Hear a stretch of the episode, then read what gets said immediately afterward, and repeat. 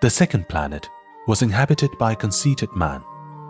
Ah, ah, I am about to receive a visit from an admirer, he exclaimed from afar when he first saw the little prince coming.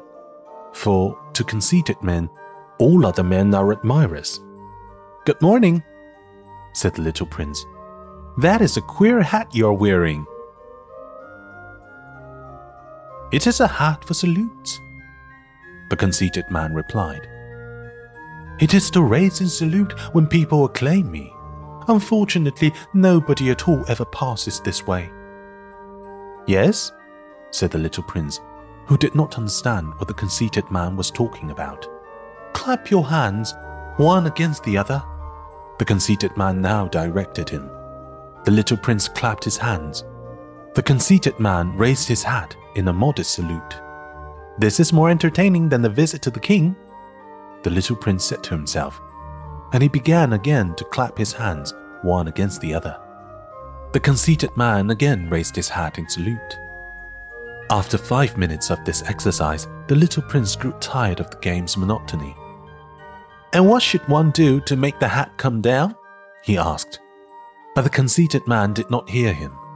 Conceited people never hear anything but praise.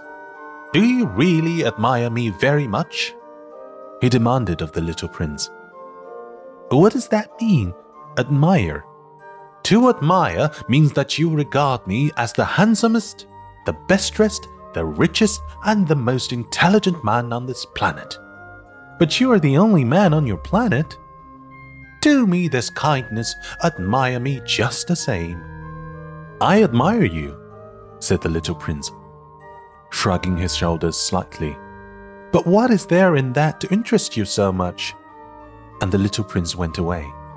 The grown ups are certainly very odd, he said to himself as he continued on his journey.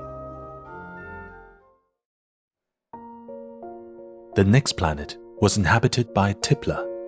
This was a very short visit, but it plunged the little prince into deep dejection. What are you doing here?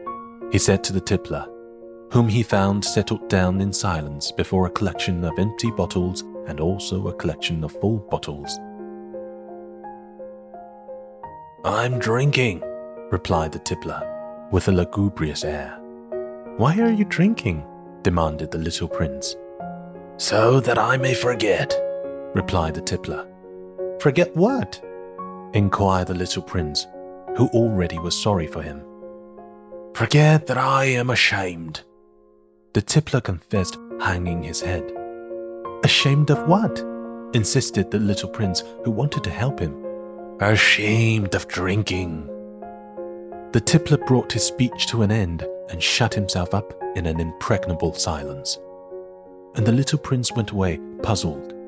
The grown ups are certainly very, very odd, he said to himself as he continued on his journey.